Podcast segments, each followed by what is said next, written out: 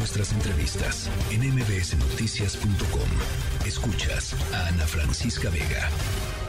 Bueno, hemos platicado sobre la decisión ayer de nueve ministros de la Suprema Corte de Justicia de la Nación de declarar la invalidez de la primera parte del Plan B de la reforma electoral del presidente López Obrador. Son las leyes, eh, los cambios a las leyes generales de comunicación social y de responsabilidades administrativas. Pero todavía falta que en la Suprema Corte se vote por eh, la segunda parte de este plan B, que tiene que ver con la Ley General de Instituciones y Procedimientos Electorales, la Ley General de Partidos Políticos, la Ley Orgánica del Poder Judicial y la nueva Ley General de Medios de Impugnación en materia electoral. Para muchos observadores, pues este segundo paquete, en términos de sustancia, en términos de fondo, es todavía más importante, o en términos de lo que podría suceder con el sistema electoral de, no de declararse, eh, de no declararse inválido que la primera parte del plan B, además de que eh, pues hay eh, cosas distintas que sucedieron en la aprobación y en la promulgación de este segundo paquete, digamos, del plan B que vale la pena eh, tocar porque pues no son las mismas circunstancias en las que se dio y probablemente no serán los mismos argumentos y quizá no serán los mismos votos en la Suprema Corte de Justicia de la Nación. Luis Carlos Ugalde, director general de Integralia Consultores, me da mucho gusto platicar contigo como siempre, Luis Carlos. Ana Francisca, muy buenas noches. ¿Cómo lo ves tú? Pues mira, lo que va a pasar en las próximas semanas la Corte analizará eh, las impugnaciones de la segunda parte del Plan B. Y es muy probable que si sigue la misma argumentación de ayer, también invalide esa segunda parte, porque aunque fueron aprobadas en procesos diferentes, eh, ocurrieron la misma noche, la madrugada del 7 de diciembre de 2022 con prisas, sin lecturas, sin procesamiento en las comisiones. Entonces, es lo más probable que eso ocurriera. Si en cambio la Corte decidiera que en esta segunda parte del Plan B no se violó el proceso legislativo, cosa que yo veo muy difícil, entonces entraría al fondo del problema, al fondo del asunto, claro. que es analizar si la reforma es constitucional o no. Y ahí también seguramente la Corte eh, revocaría muchos de los aspectos de la reforma porque viola la Constitución. Entonces, la forma invalida como el día de ayer, pero si entras al fondo también puedes revocar por inconstitucional el contenido de esta reforma.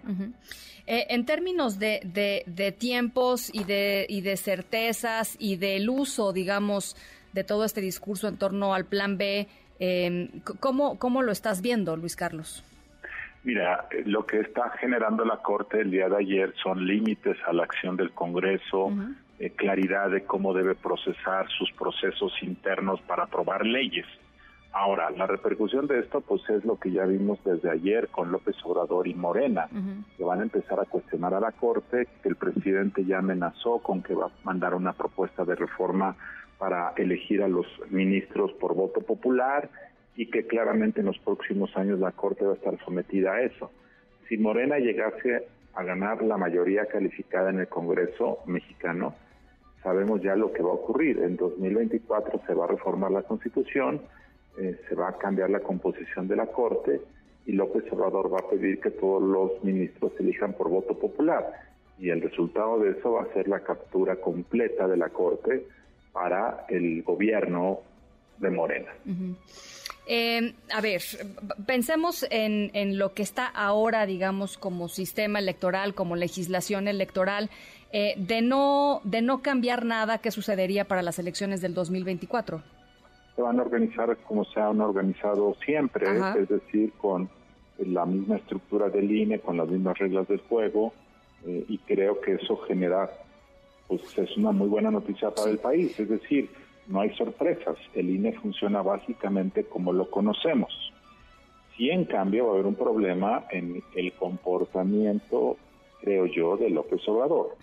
Pero eso es otra historia. López Obrador va a violentar la legislación, va a hacer campaña y ese va a generar una enorme tensión. Pero en cuanto a la organización por parte del INE, es una buena noticia lo que ayer ocurrió.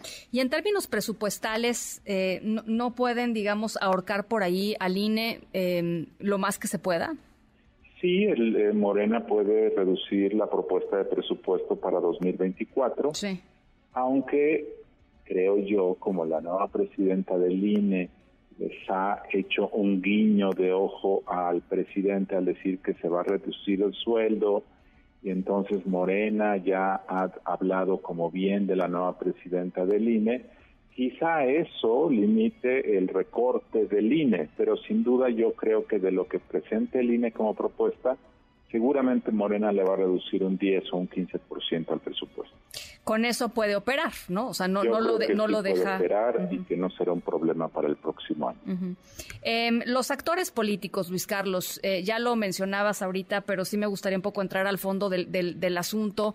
Em, eh, los actores políticos oficialistas eh, pronunciándose en torno a la decisión de la Suprema Corte con pues con adjetivos muy duros, con expresiones muy preocupantes. Eh, ¿qué, ves que pueda suceder en los próximos, en las próximas semanas y meses, conforme también su propia eh, eh, proceso, digamos, de selección de candidatos empiece a, confrontarlos unos a otros, en fin? Lo que va a ocurrir es la apuesta política de Morena y de López Obrador de transformar o desaparecer a la Corte como hoy la conocemos y este va a ser uno de los propósitos de la campaña política de 2024. López Obrador va a forzar que la propuesta de, uno de los ejes de la propuesta de Morena para la elección sea cambiar a la Corte, porque son un nido de corruptos privilegiados que defienden los privilegios de la élite corrupta del pasado. Y ese va a ser uno de los dos o tres elementos, creo yo, de la campaña, lo cual ah, es muy preocupante porque en el improbable caso de que Morena ganara mayoría calificada, ya sabemos lo que va a ocurrir. Antes de eso, lo que vamos a ver son ataques, amenazas, presiones, seguramente reducción del presupuesto para 2024 y vamos a ver a los ministros o ministras, pues eh, algunos de ellos pueden doblarse, otros no, eh, pero claramente pues lo que vimos hoy se va a continuar. La, Corte seguramente va a invalidar algunas de las reformas del llamado Viernes Negro de hace dos semanas cuando se aprobaron 20 reformas en una sola noche en el Senado. Entonces, cuando eso siga ocurriendo, pues López Obrador va a subir el volumen de los ataques. Sí. Ahora, uno podría decir, y por ahí lo he leído eh, eh, durante el día de hoy, que eh, pues poner esta iniciativa, ya adelantar, digamos, la agenda de, de, la, de la campaña electoral y después la agenda legislativa, el presidente López Obrador, pues le está básicamente regalando también un par de bombones a la oposición en términos de lo que pueden hacer discursivamente o narrativamente para contrarrestar lo que el presidente propone. Es decir, eh, el presidente López Obrador quiere desaparecer la Suprema Corte, quiere desaparecer la, la, división de poderes. Eh, ¿no, ¿No te parece que también es por ahí, digamos, un, bombón que si la, la oposición este, puede capitalizar, pues este, ahí tiene también una buena guía de acción? Sí, sin duda, este, sigue siendo un tema muy abstracto para buena parte de la pues población pero sin duda este es un tema, es un tema que está generando mucha alarma, mucha preocupación y mucho miedo. Entonces yo creo que López Obrador en general está polarizando la elección de 2024 y esa estrategia va a ayudar mucho a la oposición porque sea quien sea el candidato eh, de la oposición, si es que van juntos y creo que van a ir juntos, no estoy hablando del movimiento ciudadano, el resto de la oposición va a ir juntos, creo que el candidato o la candidata que nazca van a ser con 25 puntos de intención del voto fácilmente o 30. Entonces ya ese es el piso y pues de ahí va a empezar a crecer. Y esto es en buena medida gracias a López Obrador y con esto pues va a generar mucha más eh, temor y más intención del voto en contra del gobierno. Oye, y finalmente otro de, uno de los temas que tú tocaste eh, desde las elecciones intermedias del 2000, perdón, sí, del 2021, Luis Carlos, que, que pues yo no le he perdido la pista y me parece crucial y no creo que nadie lo esté platicando hoy es el, el, tema de, del crimen organizado y la, la, injerencia, digamos, del crimen organizado en las elecciones, estas próximas del 2024, que van a ser, pues, unas de las elecciones, no sé si las más grandes de la historia, pero seguramente por ahí. Eh, eh, ¿Qué ha pasado de, de 2021 a 2023 en este tema, Luis Carlos? Pues mira, en 2023, este año, la violencia política en las elecciones de Coahuila y el Estado de México ha sido casi inexistente. Eso no significa que el problema no esté ahí. Lo que ha ocurrido en México en los últimos años es una penetración creciente a nivel territorial del crimen organizado.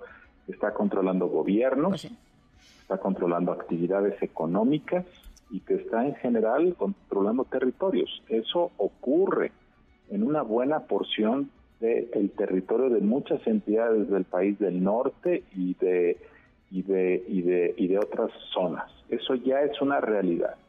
Y eso ha significado el control también de los procesos electorales. ¿Quiénes son los candidatos? El fondo de candidatos, la amenaza de candidatos opositores que no les gusta el crimen organizado, el que en una elección cerrada pueden ser el fiel de la balanza, esto es una realidad y como ha habido un silencio del gobierno de López Obrador en este tema y la oposición temerosa en este tema porque pues nadie quiere denunciar el crimen organizado. Este, este yo te diría que desafortunadamente es el problema más grave de sobrevivencia de la democracia mexicana y está creciendo y nadie parece estarle poniendo atención, Luis Carlos, ¿no? O sea, en, el tema de, la cotidianidad política y en el tema de lo intangible que es, ¿no? está tan presente, pero es tan intangible también, pues nadie parece tenerle este mayor preocupación o, ponerle un poquito de, cabeza para tratar de, de, plantear solución. No sé, no lo sé. Este, como si no existiera, Luis Carlos, es lo que pasa tienen miedo de denunciar y nadie está tomando en serio esto, pero muy pronto probablemente nos demos cuenta de que estamos ya capturados, de que el crimen organizado ya capturó el proceso político electoral democrático y eso es sumamente grave, de verdad, Ana Francisca. Bueno, pues ahí está. Nos interesaba mucho escuchar de tu lectura de lo que sucedió eh, ayer en la en la corte y lo que viene en la corte con lo que con lo que se tendrá que discutir sobre el, la, siguiente parte del Plan B. Eh, como siempre, Luis Carlos, muchísimas gracias por platicar con nosotros. Gracias, buenas noches. Ana Un abrazo, gracias eh, Luis Carlos Ugalde, director general de Integralia Consultores. NBC Noticias.